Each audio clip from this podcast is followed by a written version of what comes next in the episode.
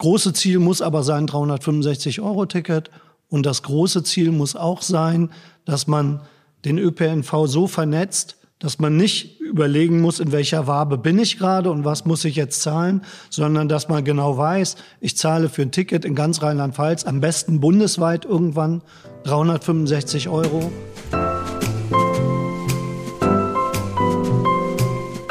Willkommen zum Podcast Stimmberechtigt. Ich bin Ben Schittler und treffe mich heute mit einem der DirektkandidatInnen aus Koblenz. Mich interessiert, was sie verändern wollen, was sie antreibt und wer der Mensch hinter der politischen Fassade ist. Mein heutiger Gast ist Karl Bernhard von Heusinger. Er ist Direktkandidat hier in Koblenz von der Partei Bündnis 90 Die Grünen. Vielen Dank, dass du heute da bist. Ja, vielen Dank, dass ich da sein darf. Ich freue mich. Wo kommst du denn eigentlich her?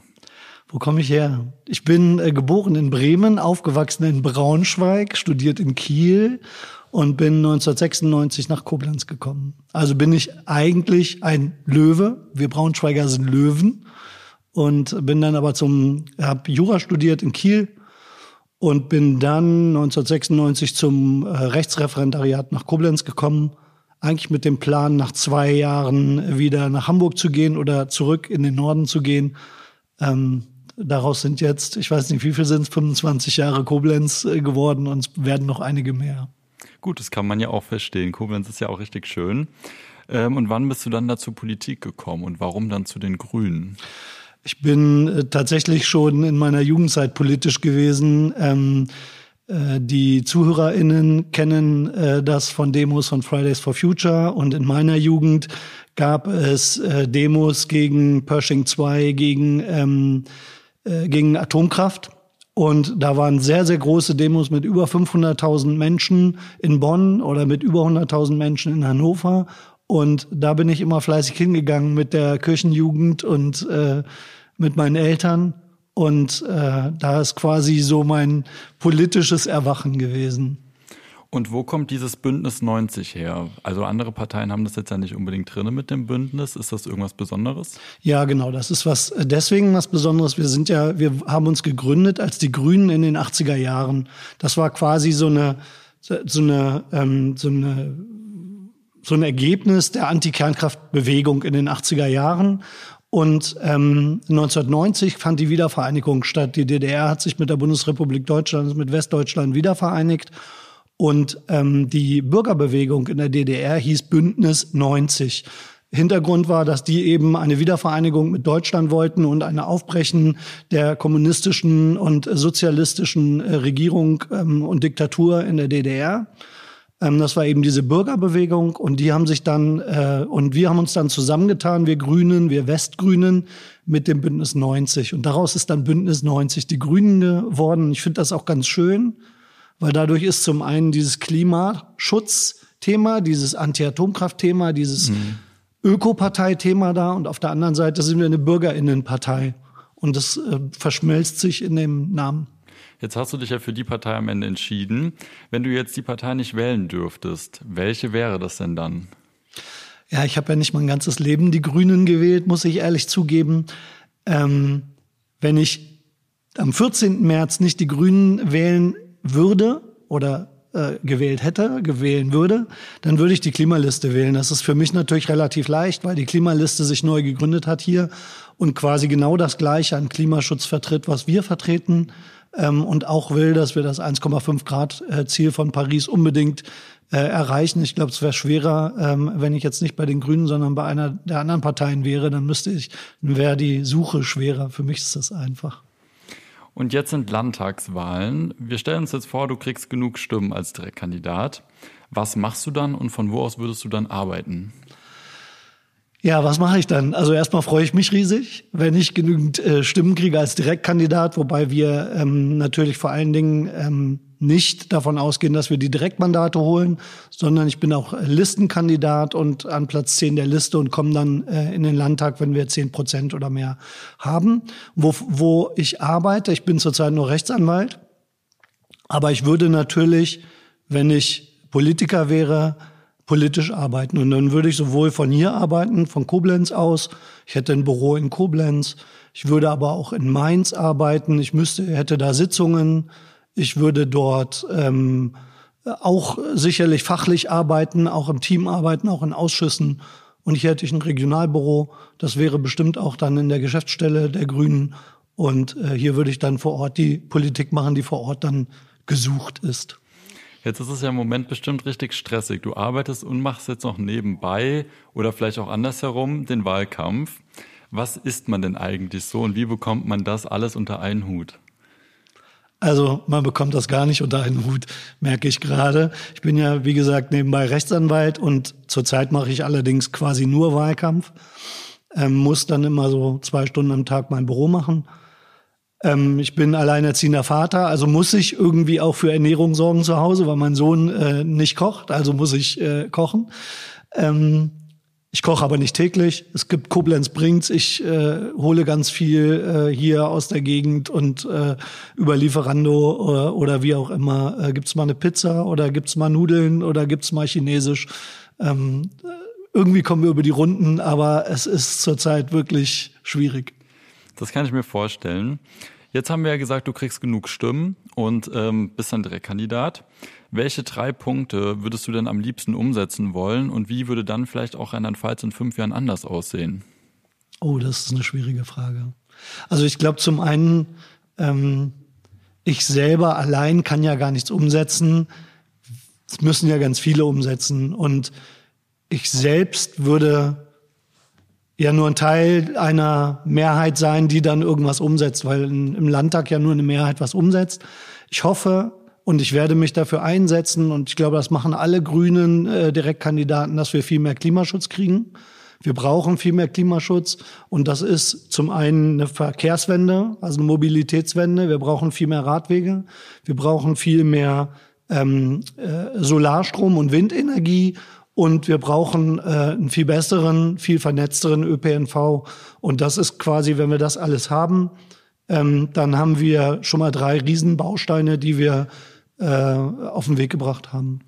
Jetzt hast du den ÖPNV schon angesprochen.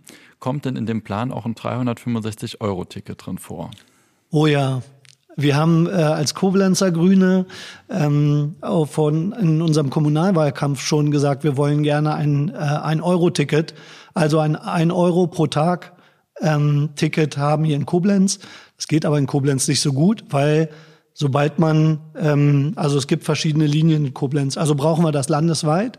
Wir haben es in unserem Land, in unserem Landtagswahlprogramm drin für SchülerInnen, StudentInnen, Buftis, ähm, aus Azubis ähm, äh, als Wahlziel. Das große Ziel muss aber sein 365 Euro Ticket und das große Ziel muss auch sein, dass man den ÖPNV so vernetzt, dass man nicht überlegen muss, in welcher Wabe bin ich gerade und was muss ich jetzt zahlen, sondern dass man genau weiß, ich zahle für ein Ticket in ganz Rheinland-Pfalz, am besten bundesweit irgendwann 365 Euro und äh, kann bundesweit fahren. Ähm, das wäre das Beste. Aber dann ist das Ziel am Ende auch dieses Ticket für alle auszuweiten oder soll es dann auch bei den Schülern und Schülerinnen und den anderen genannten bleiben? Nee, es soll auf jeden Fall ausgeweitet werden, aber man muss natürlich auch in einem Landtagswahlprogramm realistische Schritte gehen und in Hessen gibt's dieses 365-Euro-Ticket für SchülerInnen, äh, Auszubildende und Studentinnen ähm, schon. Und ähm, dort ist es auch im ersten Schritt finanzierbar gewesen und das ist hier im ersten Schritt eben auch finanzierbar. Ziel ist es aber 365 Euro Ticket für alle. Okay, jetzt hast du schon ein bisschen über die politischen Maßnahmen gesprochen, die du umsetzen wollen würdest. Was hast du denn vielleicht in den letzten Jahren privat selbst geändert, um das Klima zu schützen? Oh, äh, ich habe eine ganze Menge gemacht, zumindest für mich finde ich. Also zum einen fahre ich lange Strecken nur noch mit der Bahn. Ich fahre quasi gar nicht mehr so lange Auto. Ich habe vor zwei Jahren mir ein Hybridauto äh, gekauft. Das ist jetzt natürlich nicht das Optimum, aber vor zwei Jahren war das Angebot an E-Autos eben noch nicht so groß. Ähm, ich esse quasi keine Butter mehr. Ich gebe zu, ich esse noch Fleisch, aber ich esse quasi keine Butter mehr und ich trinke wenig Milch. Ich trinke auch in den Kaffee äh, keine Milch mehr, also ich vermeide Milchprodukte. Ähm, und ich bin vor zwei Jahren ähm, in den Stadtrat gegangen und setze mich dort tagtäglich äh, für Klimaschutz ein und ähm, wir haben da schon eine ganze Menge gewuppt. Ja, also von daher glaube ich, habe eine ganze Menge gemacht, aber man kann immer noch mehr machen. Also wie gesagt, ich esse noch Fleisch. Aber das hört sich ja schon noch sehr viel an. Jetzt kommen wir nochmal zu dieser Zukunftsskizzierung. Im mhm. Moment ist ja Bildung Ländersache. Soll das so bleiben oder muss sich da was ändern? Also Bildung, dass Bildung Ländersache ist, finde ich super. Aber wir haben ja jetzt in der Pandemie gemerkt, dass ein paar Sachen einfach auf Landesebene gar nicht entschieden werden können. Wir haben riesengroße Probleme in der Digitalisierung, in der, äh, in der ähm, Vernetzung der, der Schulen, in der, in der Leitungslegung. Wir haben äh, große Probleme bei der Finanzierung auch. Und wir haben vor allen Dingen ein großes Problem dabei, dass sehr große Bildungsungerechtigkeiten jetzt geschaffen werden. Auf Landesebene äh, oder auf, in der Stadt zum Beispiel, in dem einige Leute ein iPad haben oder ein, äh, ein Laptop, andere Leute nicht. Ähm, andere SchülerInnen nicht, in dem äh, ähm, WLAN-Zugänge da sind oder nicht. Und ich glaube, hier braucht es einfach einen großen bundesweiten Finanzierungsanschub, damit die Länder auch diese Bildungsungerechtigkeiten stemmen können. Denn die Pandemie ist eine Bundesfrage und dann müssen diese, diese Defizite, die entstanden sein, sind auch bundesweit getragen werden finanziell. Aber ich finde, wir leben eigentlich sehr gut mit der landesweiten, also mit der Länderzuweisung der Bildung. Und wir haben dadurch in Rheinland-Pfalz auch ganz tolle Sachen schon in der Bildung erreicht. Beispielsweise haben wir auf, ähm, auf Grundschulebene die Klassen verkleinert, sodass da nur noch Klassengrößen von 20 Schülern und weniger sind. Und ähm, das haben nicht alle Bundesländer. Da gehen wir, sind wir beispielsweise also Vorreiter und das können wir, könnten wir nicht machen, wenn Bildung Bundessache wäre. Und von daher bin ich auch ganz froh, dass äh, es Ländersache ist. Wenn jetzt Familien umziehen, ist ja häufiger mal das Problem, dass dann die Kinder vielleicht noch irgendwie an einer anderen Stelle waren bei dem Thema, weil die Länder dadurch ja so kleine Unterschiede auch haben. Sollte man da was machen oder ist das auch so okay, wie es im Moment ist? Ich glaube, das ist auch okay, wenn, also ich, die Lernpläne sind natürlich unterschiedlich in den Ländern. Man muss überhaupt drüber nachdenken, wie wird mit den Lernplänen umgegangen in nächster Zeit. Denn durch die Pandemie sind ja auch Lücken entstanden, ähm, und dann muss man überlegen, was ist wirklich notwendig und was ist nicht notwendig. Ähm, aber die Einigung auf einen bundesweiten Lehrplan ist quasi nicht möglich oder wäre nur ein geringster Nenner. Aber man könnte Dinge wie Demokratiebildung vielleicht nicht so gut unterbringen oder ähm, Inklusionsfragen oder äh, Sozialkunde ähm, könnte man nicht so gut unterbringen, wenn man sich bundesweit einigen müsste. Und von daher finde ich das an sich gut. Und äh, wir müssten aber trotzdem mal gucken, was ist, ist, sind die Lernpläne so noch in Ordnung oder was müsste man da vielleicht ändern? Okay. Ähm, ganz viele Kinder und Jugendliche haben uns das Thema Kinderarmut noch genannt. Wie erlebst du denn Kinderarmut in Rheinland-Pfalz? Kinderarmut ist natürlich ein großer Punkt. Der der, die hat tatsächlich äh, deutlich zugenommen in den letzten Jahren, jetzt in der Pandemie nochmal. Und in der Pandemie zeigt sich auch der dramatische Unterschied zwischen den Kindern, die wohl behütet, in guten Verhältnissen aufwachsen und die, die noch nicht mal einen Internetanschluss haben, geschweige denn einen Laptop, die gar keine Chance haben, in irgendeiner Form an Bildung teilzunehmen zu Hause. Und ähm, wir haben da in unserem Bundes, als Bundesziel, dass wir eine Kindergrundsicherung einführen wollen. Kindergrundsicherung heißt, dass jedes Kind die Möglichkeit hat, über einen bestimmten Betrag zu verfügen und dieser Betrag kann dann genutzt werden für Musik, äh, Unterricht oder ähm, Sport oder Schwimmen gehen oder kulturelle Veranstaltungen, so dass jedes Kind die Möglichkeit hat der Teilhabe. Und ich glaube, das ist total wichtig, dass wir den Kindern mehr Möglichkeiten geben, am Leben teilzunehmen und sie nicht dadurch aussperren, dass sie kein Geld haben. Also riesengroßes Thema, da müssen wir unbedingt dran und ähm, viel mehr unterstützen, glaube ich. Jetzt hattest du schon einen Lösungsvorschlag genannt. Jetzt gibt es noch das bedingungslose Grundeinkommen. Wäre das auch eine Idee? Ja, also ich selber bin totaler Verfechter des bedingungslosen Grundeinkommens. Ich finde das Hartz-IV-System unfair und vor allen Dingen das System ähm, mit Sanktionen. Das heißt, die Menschen, die ähm, sich zum Beispiel nicht ähm, ordentlich beim Arbeitsamt melden, ähm, diese Gespräche nicht teilnehmen, die kriegen sogar noch von dem Hartz-IV-Betrag etwas abgezogen. Die landen quasi unter dem, was überhaupt erforderlich ist zum Leben ähm, für jede einzelne Person. Das ist total unfair. Ich glaube, es wäre absolut gut, wenn wir dahin kämen, dass jeder so einen Grundbetrag hätte und dieser Grundbetrag, der reicht aus, damit jeder sich ernähren kann, jeder Kleidung haben kann und jeder in irgendeiner Form teilhaben kann, ÖPNV nutzen kann und so weiter. Das ist kein Betrag, der dazu führt, dass man die Füße auf den Tisch legt und sagt, jetzt habe ich genug Geld. Das wird von vielen ähm, Gegnern angeführt, das ist aber kein Betrag, denn es gibt viele Menschen, die noch nicht mal das Geringste zum Leben haben. Und wir brauchen eben diese Fairness über alle ähm, Bereiche, auch für Seniorinnen, ähm, eben auch für Kinder. Und deswegen finde ich das bedingungslose Grundeinkommen ein super, ähm, super Maßstab, ein super Ding. Und wir haben es auch in unserem äh, Grundsatzprogramm im äh, November, haben die Grünen das beschlossen. Ähm, und äh, mal gucken, ob es irgendwann kommt. Ich bin gespannt. Okay, dann kommen wir nochmal in das Hier und Jetzt. Wie zufrieden bist du denn mit der letzten Legislaturperiode? Das war ja eine Ampelkoalition, also die Grünen waren auch drin vertreten. Wurde genug fürs Klima getan oder ist da noch Luft nach oben? Also wenn nicht noch, also wenn genügend getan worden wäre, dann säße ich nicht hier und würde nicht so vehement kämpfen für mehr Grüne. Wir hatten ja nur 5,3 Prozent in der, wir waren zwar in der Regierung, haben auch Umweltministerium gestellt und Familienministerium, wir hatten aber nur 5,3 Prozent. Und die Größe der Partei und die, die Stimmenzahl, die ähm, äh, führt natürlich auch dazu, dass man nicht alles durchsetzen kann.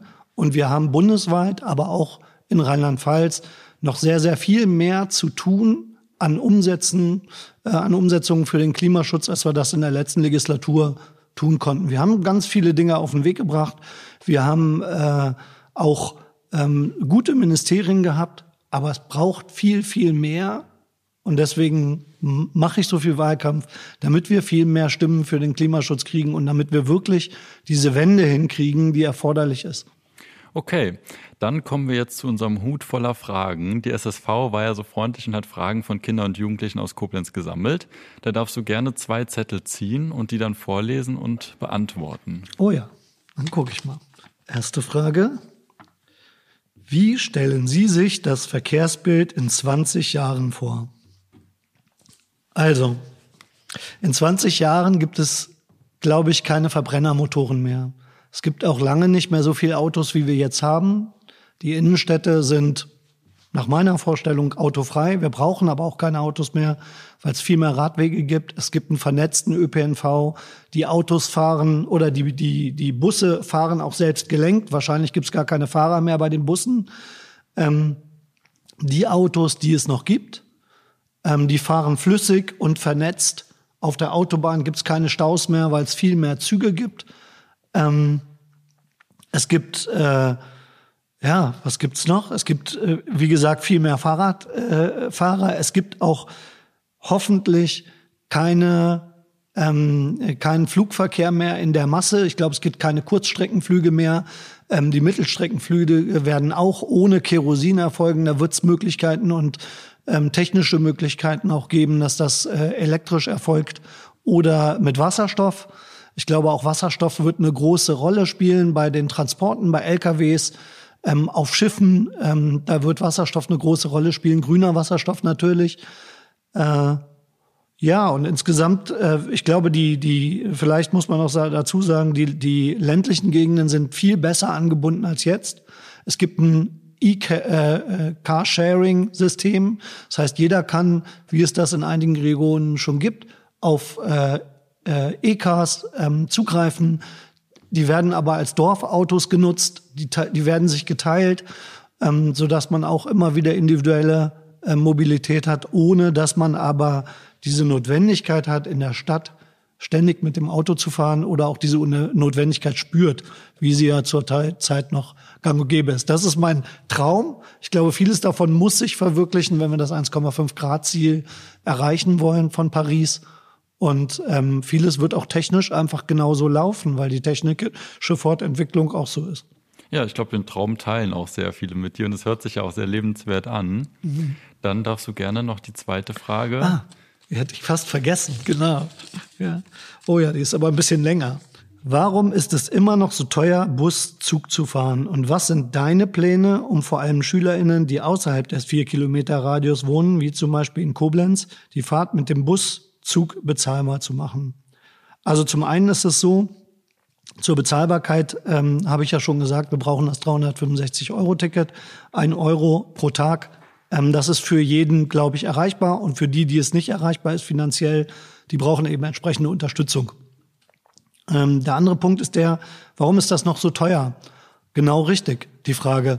Die Beteiligung des Bundes und der Länder an, den, an der Finanzierung des ÖPNV hat in den letzten 20 Jahren abgenommen. Man hätte gedacht, die würde zunehmen, aber in den 80er und 90er Jahren war die Beteiligung der Länder und der Bund, des Bundes an der Finanzierung des ÖPNV wesentlich größer. Und ich glaube, da müssen wir wieder hin. Wir haben ähm, jetzt äh, in der letzten Landesregierung, in die, der, die jetzt noch da ist, ähm, die äh, Nahverkehrs, das neue Nahverkehrsgesetz auf den Weg gebracht. Und da wird ÖPNV Pflichtaufgabe. Und in dem Moment, in dem das Pflichtaufgabe ist, muss eben auch die Finanzierung ähm, vom Land mit übernommen werden, und zwar in einem deutlichen äh, großen Betrag. Und damit können natürlich die Preise sinken, weil man dann den Gewinn nicht mehr durch die, den Ticketverkauf, wie das momentan der Fall ist, ähm, erreichen kann oder muss, sondern dadurch, dass man die Zuschüsse vom Land und vom Bund kriegt, man kann die Ticketpreise senken. Und das ist eben auch der Grund, weshalb wir das 365-Euro-Ticket im ersten Schritt für Schülerinnen und Studenten einführen wollen, weil wir sagen, das ist im ersten Schritt schon mal gut finanzierbar. Und der nächste Schritt muss dann auch wieder im Landeshaushalt aufgesetzt werden. Dann ist das auch wieder finanzierbar. Dann gehen die Ticketpreise runter. Das gleiche auf Bundesebene mit den Bahnpreisen. Genauso und warum sind die Zuschüsse überhaupt gesunken? Also wenn sie ja sogar schon mal höher waren oder nicht jetzt schon so hoch sind, wie sie sein müssten? Ähm, zum einen, weil es eine Privatisierungswelle im ÖPNV gab. Also die ganzen Busunternehmen sind privat geworden. Ähm, äh, zum Teil sind auch äh, Überlandbusse, äh, das sind alles private ähm, geworden. Zum anderen ist es natürlich so, dass äh, der Bund auch immer Prioritäten setzt und auch das Land bei der Finanzierung von Aufgaben. Und wenn gesagt wird, na ja, wir, wir sehen jetzt den ÖPNV nicht als eine wichtige Aufgabe, sondern stattdessen den Autobahnbau und stecken unser Geld in den Autobahnbau, damit die Autos besser fahren, ziehen das aber vom ÖPNV ab, dann hat der ÖPNV weniger, wir haben aber besser ausgebaute Autobahnen. Oder wir haben sogar neue Autobahnen, wie in Hessen, ja, da muss man ja auch sagen. Ähm, und ich finde, wir müssen halt dahin zurück, zu sagen, wir müssen genau diesen individuellen ähm, äh, Verkehr, müssen wir, ähm, motorisierten Verkehr, müssen wir, äh, dürfen wir nicht mehr so fördern. Wir dürfen auch keine neuen Autobahnen mehr bauen. Stattdessen müssen wir den ÖPNV viel mehr stützen und die Bahn viel mehr stützen und qualitativ aber auch nach vorne bringen, sodass wir dann letztlich irgendwie auch einen qualitativ hochwertigen ÖPNV haben, der gerne genutzt wird und dann steigen die Leute auch um. Dann vielen Dank für deine Antworten bisher und wir kommen jetzt noch zur Entweder-oder-Fragerunde. Frühaufsteher oder Langschläfer? Oh, Langschläfer, Langschläfer, ja. Gendern, ja oder nein? Ja, definitiv. Kaffee oder Tee? Espresso. Auto oder Zug? Zug. Film oder Buch? Meistens Film. Winter oder Sommer? Sommer. Jeans oder Jogginghose? Jeans. Katze oder Hund? Katze. Bestellen oder selbst kochen? Bestellen. Tagesschau oder Heute-Journal? Tagesschau. Vegetarier oder Fleischesser? Leider Fleischesser. Ostsee oder Nordsee? Definitiv Nordsee. Aldi oder Lidl? Lidl. Radio oder Fernsehen? Meistens Radio. Botox oder Falten? Falten. Snickers oder Milky Way? Mal so, mal so. Birkenstock oder Turnschuhe? Turnschuhe. Kekse oder Kuchen? Kekse. Idealist oder Realist? Idealist. Durch und durch. Arbeitsplätze oder Artenschutz? Arbeitsplätze für Artenschutz. Okay. Hotel oder Ferienwohnung? Ferienwohnung. Schoko oder Vanillepudding? Schoko. Tattoo oder Piercing? Ich habe beides nicht, wenn dann Tattoo. Butter oder Margarine? Margarine. Netflix oder Amazon? Zurzeit Netflix, aber je nach Serie. Graffiti, ist das Kunst oder Schmiererei? Ich empfinde es nie als Schmiererei, also manchmal als Kunst. Lieber duschen oder baden? Duschen. McDonald's oder Burger King? McDonald's. Und als letztes Müll rausbringen oder lieber abwaschen? Boah, ich mag beides nicht. Aber wenn, dann Müll rausbringen. Ich muss schneller. aber beides machen, von daher habe ich keine Wahl. Okay. Dann vielen Dank für deine ganzen Antworten und dass du dir Zeit genommen hast heute. Ja, vielen Dank. Äh, ich freue mich auch, dass es bestimmt viele interessierte ZuhörerInnen gibt. Vielen Dank.